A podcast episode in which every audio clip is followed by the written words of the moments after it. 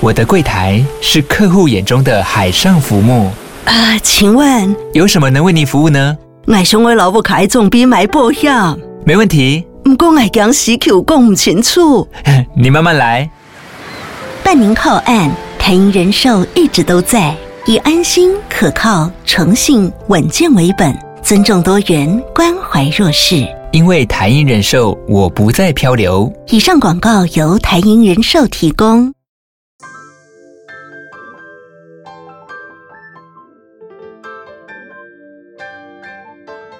星星的光芒之所以灿烂辉煌，是来自于夜空的漆黑无光。生命的故事之所以动人心弦，是源自于人心的曲折离奇。Hello，各位听众，大家好，欢迎收听《HeartStar 心星相惜》Podcast。我是金木和尚，落母羊座在五宫，海王星二宫，很不会理财的金牛座 Coco 米。好，今天呢，在本集我们将进入相位系列的实际演练篇，而模特儿呢，便是英国皇室的知名人物，也就是被世人称为“人民王妃”的戴安娜。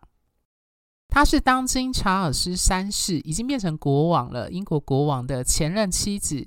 也是威廉王子跟哈利王子的生母。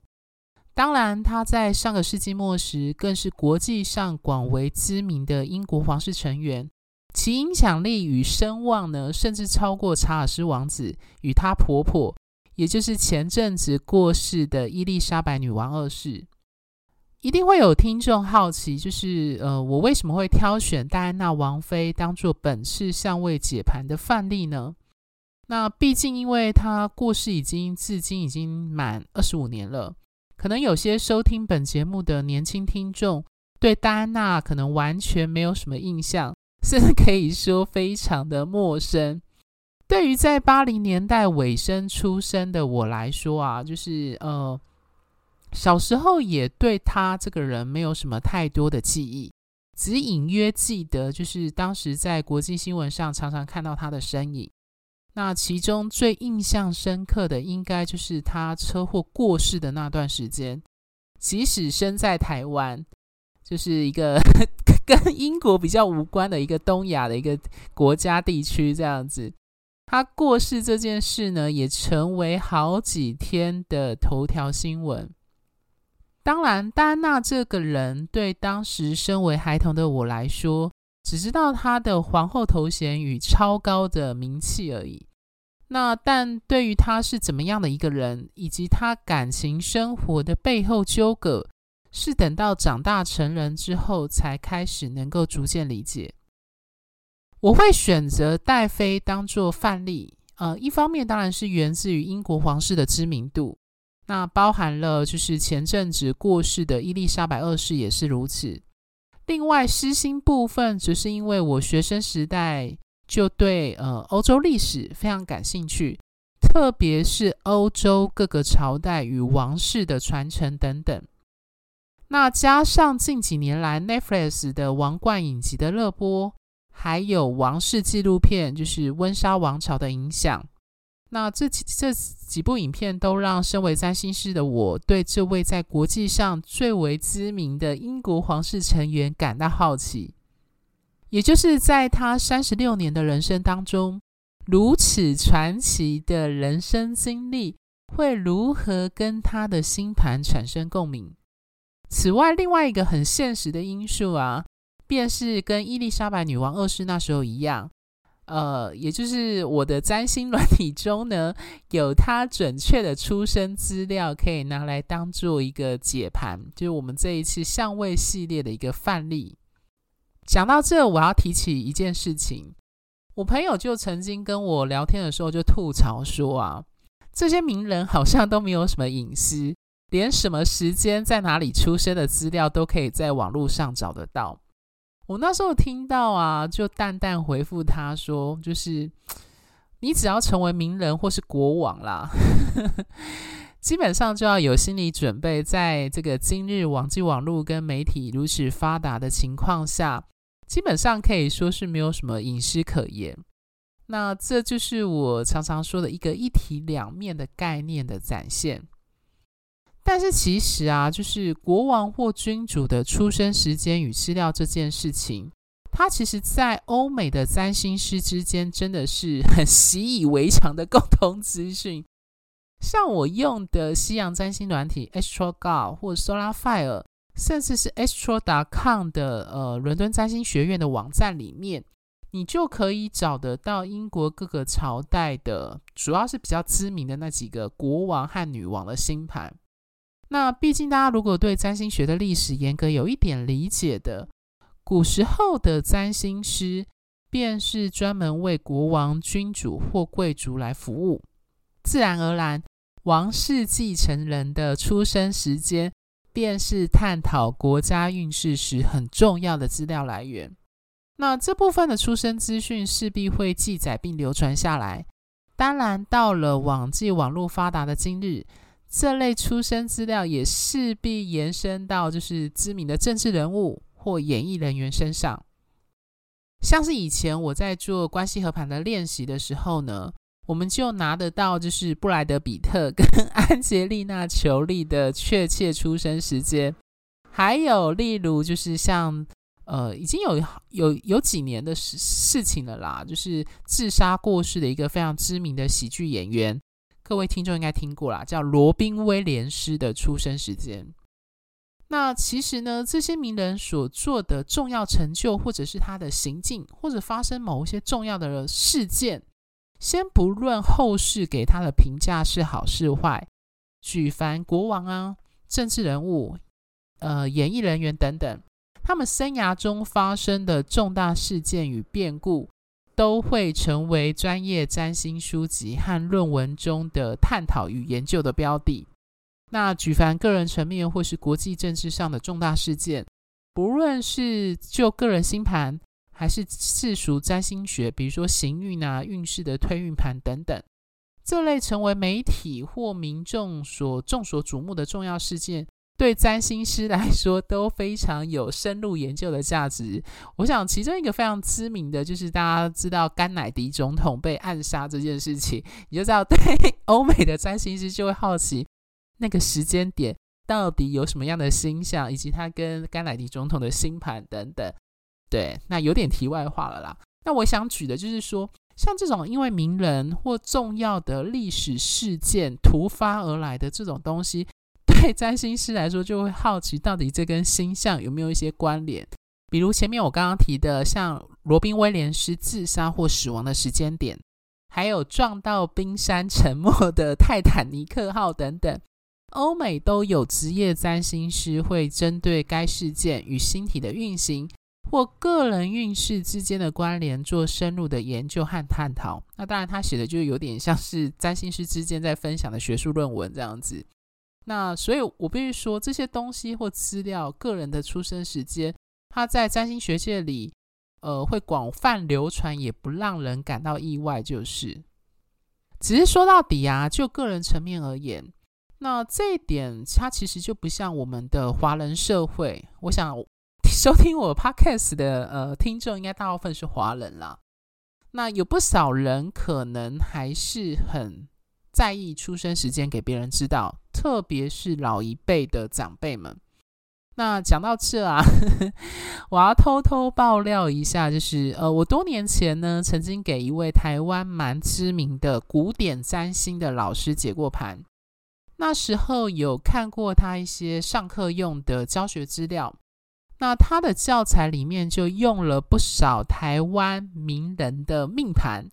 包含应该每个听众都知道的人，就是我不知道是还现在还是不是啦，就是第一名模林志玲姐姐的星盘。那我还记得啊，她的上课讲义就有以林志玲的星盘作为范例，来探讨她的感情生活，以及当时所有台湾媒体。都在热烈讨论的，就是到底志玲姐姐何时会脱单结婚，找到 命中注定的白马王子这样子。那所以，就像我前面说的，只要成为名人，不止在西洋占星学中，甚至是包含中式命理的各个流派上，其实出生资料或多或少都会成为命理师解析和当作范例的标的，并且成为呃命理工具的推论，甚至教学的范例。在本集中呢，呃，我之所以会选择戴安娜当做相位实际演练的模特，除了她的知名度以及有明确出生资料外，另一个重要原因就在于她的私人生活资料有一定程度的透明度与可信度所致。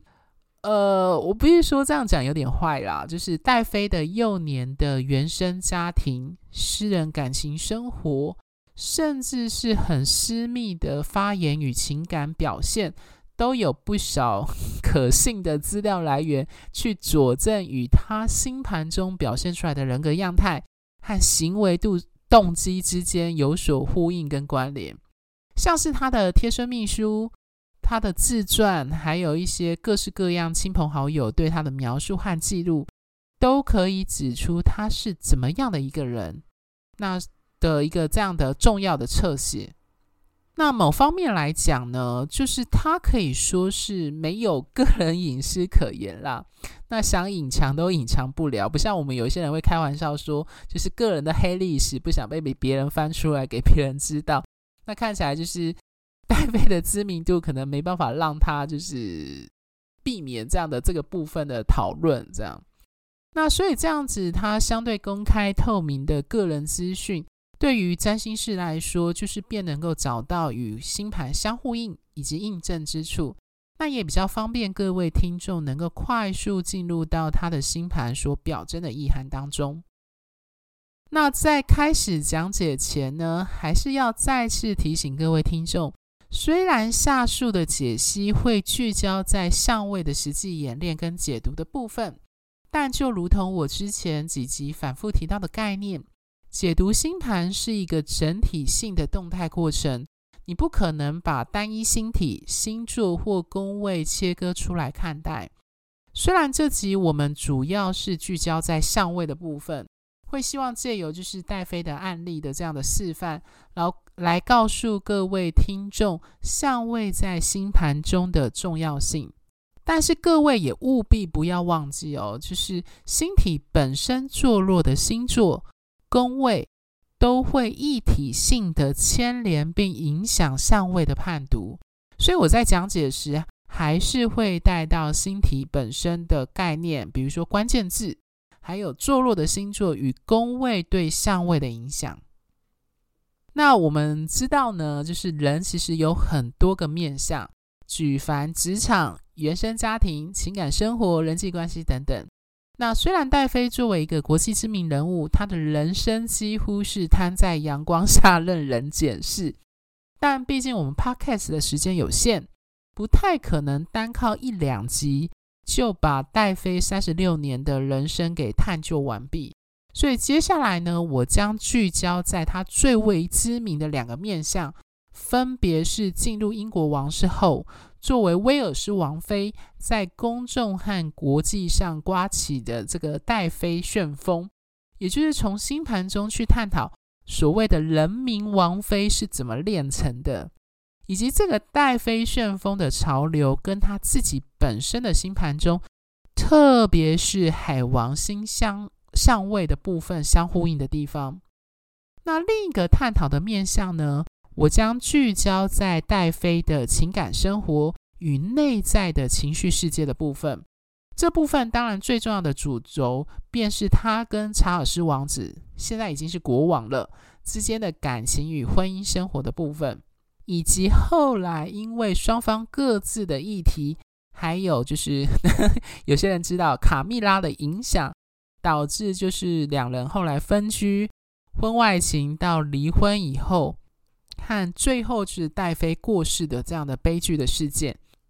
当然探讨他的情感议题时，势必也会探讨到他幼年的原生家庭的状态，这部分也会一并的，就是我们会去拿出来做一个检视跟分析。那因为时间的关系呢，本集呢我会先聚焦探讨戴妃的公领域的形象，也就是人民王妃和戴妃旋风这个部分。那下集呢，我将接续讲述他的原生家庭和情感与婚姻生活的部分。首先呢，就是谈到名人、国王、王妃这类很闪亮亮、属于领袖职位类别的名称时，各位听众的三星的那个 sense 呢，就要马上联想到与之最有相关的星体，也就是所有星体中唯一会自主发光发热，而且被众星围绕的太阳。那对我们占星师来说，个人命盘中的太阳，除了象征整合性的自我，我是谁与身份认同之外，在公领域，它也代表着一个人会如何发光发热来展现他自己，也就是如何成为被众人看见的样子。那用学术一点的用词来讲呢，太阳象征着一个人的英雄之旅和成为英雄的道路指标，以及如何被看见的过程。所以，对我们占星师来说，如果看知名的公众人物，像是政治人物、演艺人员等特别跟太阳以及与狮子座有关的名人星盘时，太阳这颗星体便是我们占星师第一个首要关注的标的。那第二个关注重点呢，则是前几集谈职场上那个谁能当上 boss 时提的概念，也就是非常重要的天顶这条轴线以及十宫。那毕竟十宫以及对应的摩羯座，象征的便是社会成就与体制下的成果，再加上天顶又是命盘中的最高点，所以它也象征了一个人被社会认可或呈现在社会大众眼前的样态。例如职业就是我们这个当今资本主义社会最明显的一个范例，它让我们很迅速的，你可以说对号入座，知道这个人。大概的社会位阶是在哪里？所以这也是我们占星师在解盘时看政治人物或者是各类有巨大社会成就的名人星盘时会特别关注的地方。最后第三个重点则是合轴星，也就是在上升、下降、天顶、天底旁的星体。那大家应该都有反复听到我。跟之前就是 Tia 一直提到，就是这类星体，也就合轴星非常非常的重要。对，我必须说实话，它真的在我们占星师眼中 非常的重要。毕竟是这四个轴线呢，在个人命盘当中，它就好比我们身躯的骨干一样，而附着在轴线旁的星体，会强烈的将该星体象征的法则赋予在这个人身上。我们占星师会开玩笑称之为就被神所附身。那这意味着就是在该轴线所象征的主题上，当事人会强烈展现该星体的特质。所以回过头来看，所谓的名人，我们先不管他是什么理由而家喻户晓啦。名人就是一个总括词嘛，就是一个人之所以成名的理由和他的他的样态，可以说是有千万种。那通常我们会记住某个名名人，就在于他有某一些特别突出的成就或人格特质。那这个部分呢，很可能就可以从命盘中的合轴心看出端倪。讲完上述三个重点后，那我们就来看看戴妃的命盘是如何蕴藏着，就是成为人民王妃的这样子的天赋。首先呢，各位听众会看到，戴妃本身是太阳水星落巨蟹座在七宫，日水合相。那太阳跟水星呢，都跟海王星呈现三分相。也就是我之前提的，它是属于和谐相位。那海王星呢？呃，我必须再次强调，海王星在我们这一集的讨论非常非常的重要，大家观众务必就是谨记它。这样，如果忘记海王星代表什么意涵，可以回去收听四大天王的系列。这个海王星呢，它是落在天蝎座，在十宫里面。此外呢，太阳跟水星。也跟落在二宫在双鱼座的凯龙星呈现三分相，而海王星本身也跟凯龙星呈现三分相。所以，如果你在星盘上看哦，你会发现这上述这几个星体的三分相，将命盘在命盘中画出来后，便会成为我们占星师口中常说的一个图形相位，也就是大三角的图形相位。那而且呢，带飞的大三角呢，是一个水象星座的大三角，也就是这几颗星体都分别落在水象星座，也就是天蝎、巨蟹与双鱼上。那讲到水元素呢，加上就是 戴飞又是日水合相落巨蟹。那这个呢，各位听众就要马上联想到，这个人应该是属于有丰沛情绪与情感性关怀和情绪呃情绪沟通导向类型的人，而且更重要的是，与太阳这个象征自我。和发光发热的星体，以及跟沟通表达有关的水星产生相位的，是落在代表世俗成就以及星盘中最高点，也就是十宫的海王星。那还有就是代表伤口的凯龙星。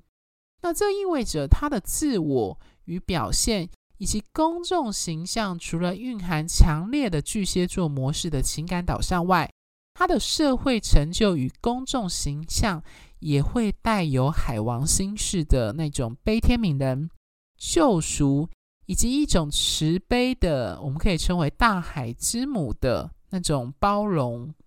海纳百川啊 的形象。那加上呢，他又跟象征伤口以及追寻疗伤之旅的这样的凯龙星产生三分相，所以我们知道呢。三分相是星体之间能够用顺畅的方式去彼此共鸣和产生能量互动，一种和谐的相位，而且这是一种自然而然便能够表达出来的天赋。那加上海龙、海王星跟凯龙星，他们其实虽然象征的关键字不同，但它这其实很类似的地方就在于都他们都带有一种济世为怀跟爱心这样子的连接的一个特质。可以说呢，这两颗星体完全呼应的戴妃在公众领域，也就是它的太阳所呈现，还有时宫呈现的形象，特别是它温暖、爱心以及热衷慈善事业的表现。大家要记住哦，凯龙星象征的伤口，以及因此而起的就是疗伤之旅。往往是一种当事人铭刻在身上难以磨灭的痛苦和伤痕。那而这个痛苦会驱动我们对此做出回应。我们口语上常说的同理心，或者是换位思考，这个概念之所以在人与人之间可以成立，其实很大的程度就是因为我们自己也经历过类似的伤痛。那这个伤口，从而让我们产生对他人有一种恻隐或怜悯之心，以及想要帮助对方的驱力。呃，如同就是我在四大天王系列的海王星那集所说的，救赎者与被救赎者其实是一体两面、彼此不可分割的存在。很多时候，那些真正驱使我们伸出援手的，并不是眼前这位急需救助的他人，而是我们内心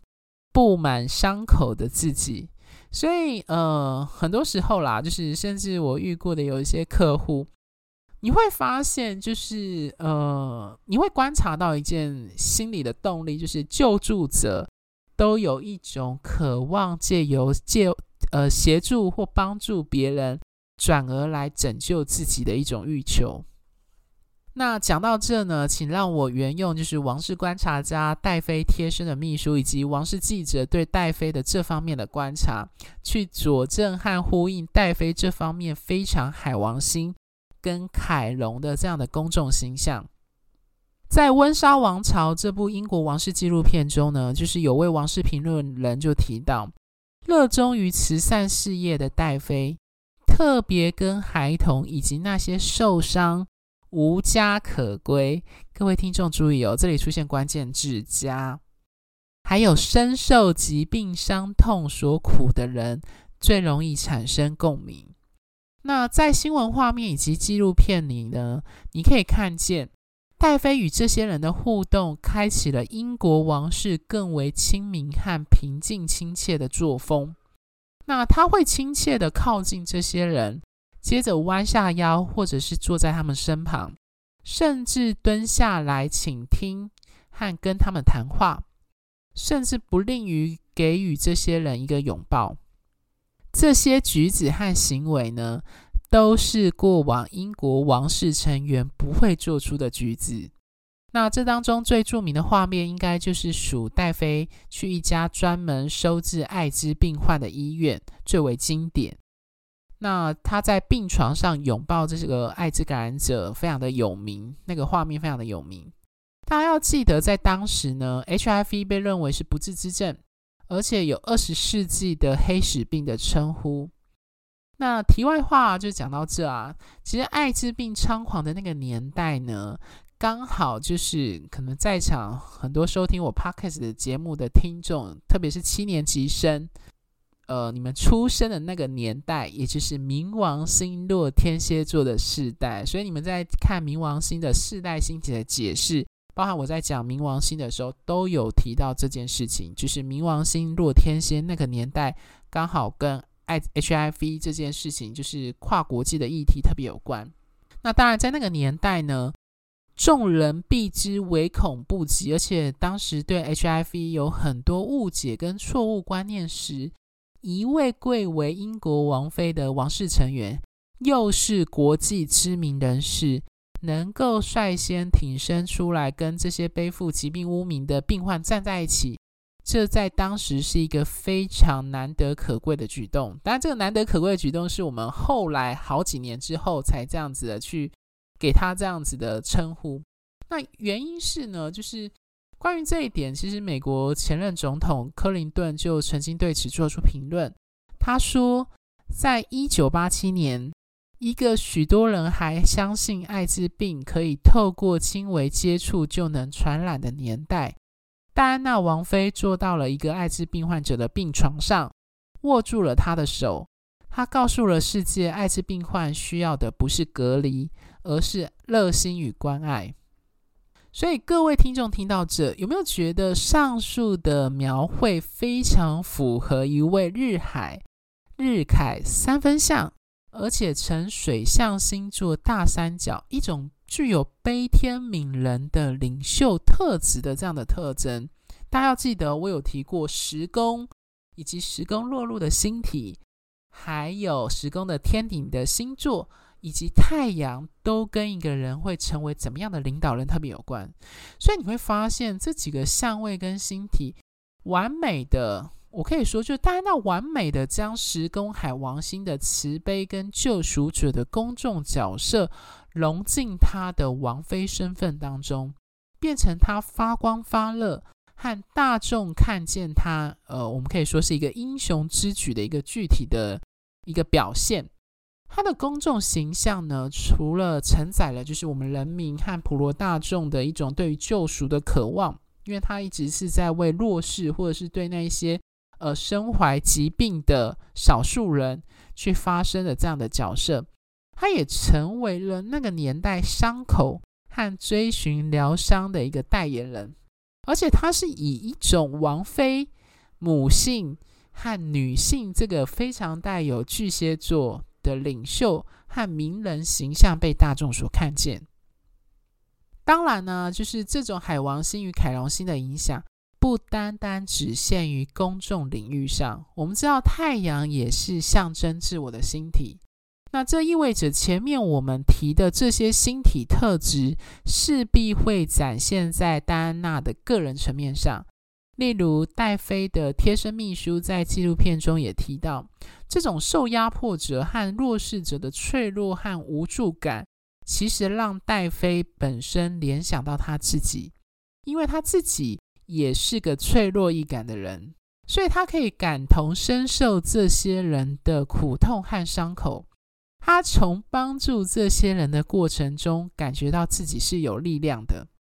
我想这一点呢，便是他之所以如此投入在这些慈善事业的一个主要原因。那另外一个很有趣的小插曲呢，就是呃，当年呢、啊，戴妃在参与的这些慈善活动，以及荧光幕前的一些举止跟发言，对于一个身处王室的成员来说，是很容易陷入大众议论和媒体舆论的标的。那为此呢，就是王室的大家长，也是伊丽莎白二世女王呢，有次便在她入宫的时候召见她，特别跟她提醒到，她往后呢，可不可以参与一些过往王室成员比较常参与的活动类型？其实白话来讲啦，就是女王希望她参与一些比较传统、不会陷入争议的慈善活动，比如说像一些动物慈善啊。或者是童子军等等，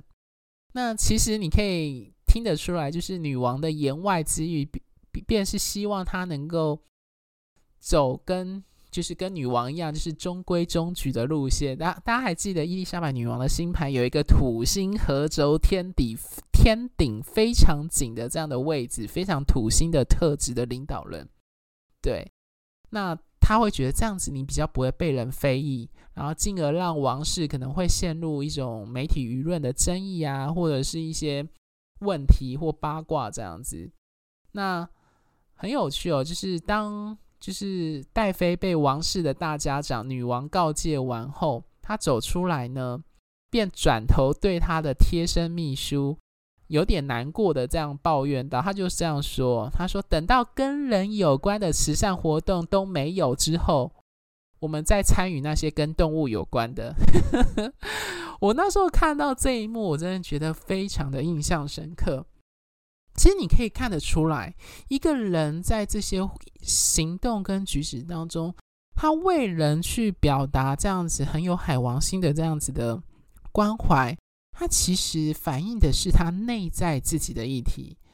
那我们可以说啦，就是驱动戴妃如此关怀弱势或这些身怀伤口与疾病民众的驱动力，其实就源自于他自己本身。那在我们占星师眼中，就是他自己本身的星盘就带有这样的钩子，让他去促使他做这样的事情。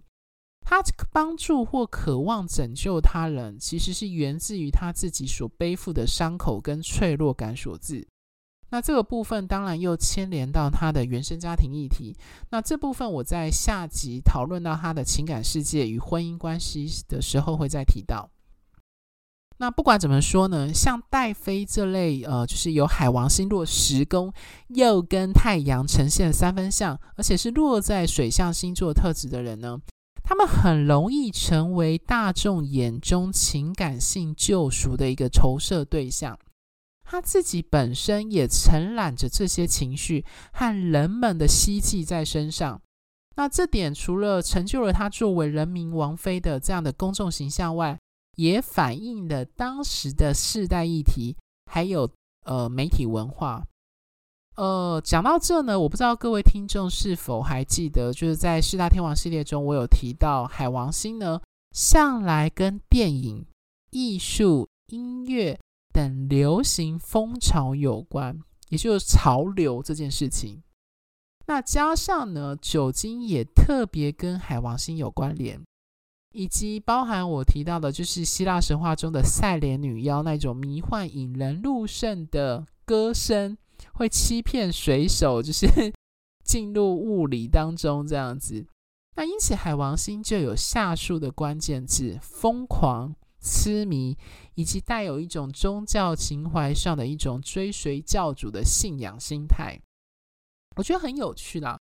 当我们说一个风潮跟潮流的时候，大家有没有注意到，我们在中文字用的都是潮。一个水字部的潮，所以很有趣。我们很清楚知道海浪的升呃推进跟退后，以及潮流的变化，它是会改变的。但是当海潮上升的时候，那种力量其实你阻挡也阻挡不了。所以这种潮水字部这个潮这个特质呢，它非常的有趣。它就是这种着迷的特质，加上戴妃的本身海王星。它落在天蝎座，在十宫，海王星跟凯龙星又是三分相。凯龙星落双鱼座的，这算是一个所谓的世代的相位。都暗示了他的群众魅力其实来自于一种深挚人性内部一种内心的脆弱易感和伤口的特质，而且这种伤口的特质是一种渴望被拯救的一种欲望。那这种救赎与呃我们常说的渴望众生一体的一种结合感，结合了当时就逐渐兴起的，就是呃。八卦媒体风潮，就是那种有线电视啊、媒体广播业这种对于就是名人的八卦的这样子的，越来越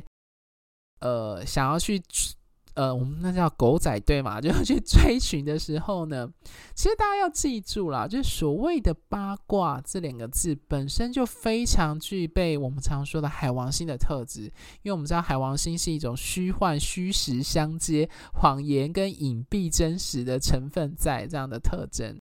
那在媒体推波助澜下呢，你会发现这也是呃算时势造英雄啊，英雄造时，就在那个年代。刚好这个媒体文化也间接的带领起了，就是所谓带飞旋风的一个主因。那简言之，这种浪潮就是非常海王星的表现。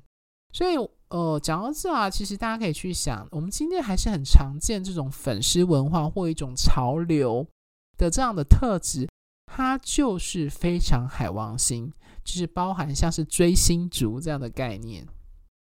那在维基百科上呢，就有提到，从一九八一年订婚到一九九七年去世，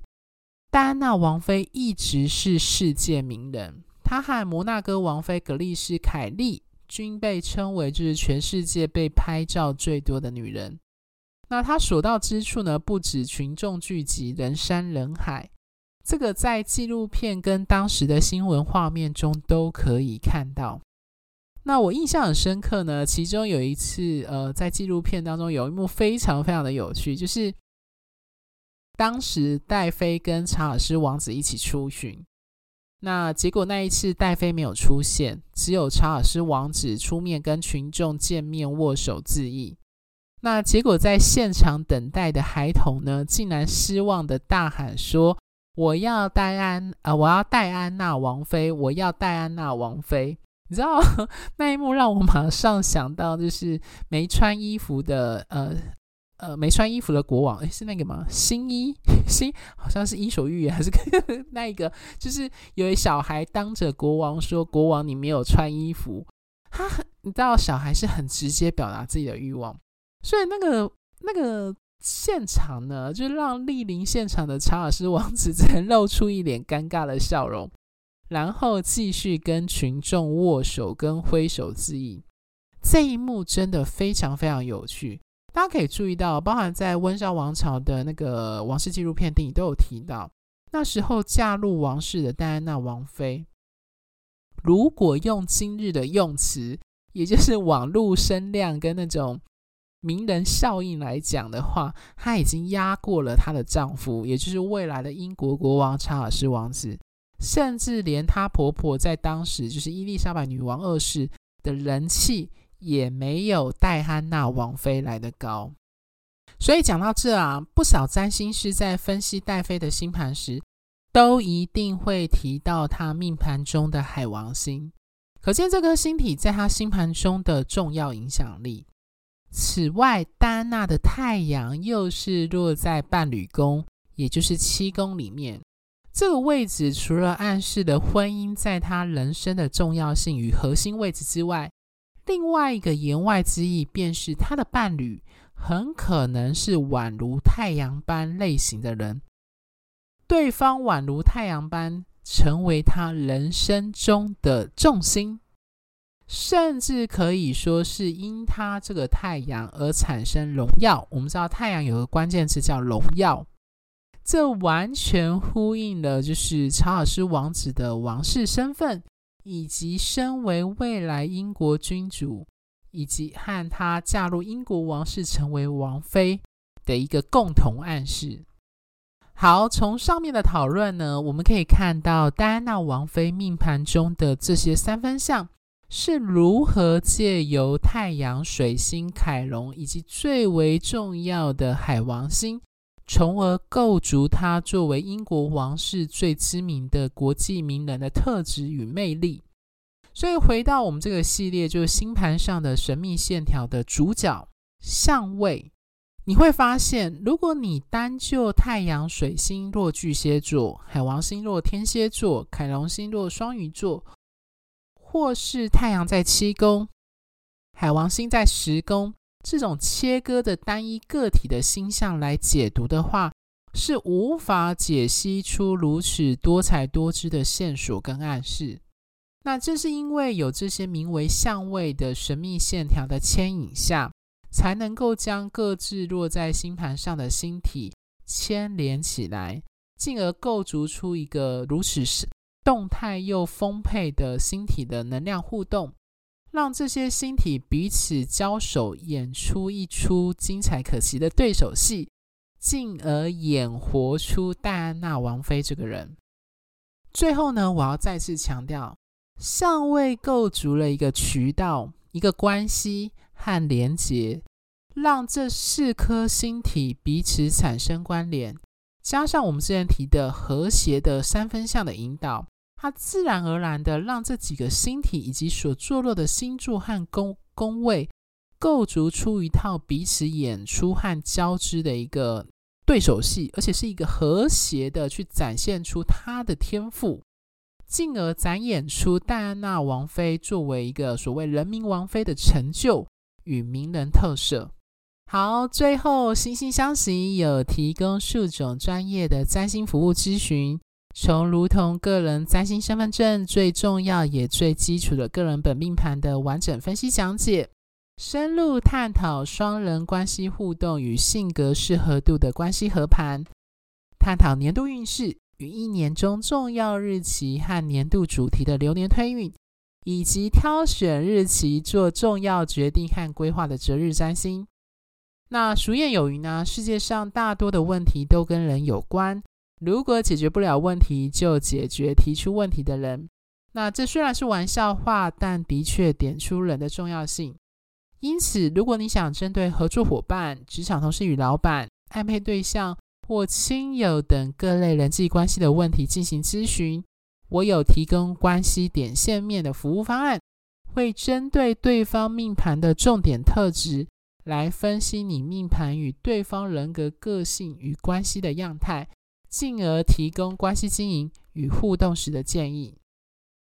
最后呢，我本身有从事占星相关主题的演讲与主题式教学。如果各位听众的学校、公司或主持单位有需要这类的培训或研习讲座的安排，也欢迎跟我联系。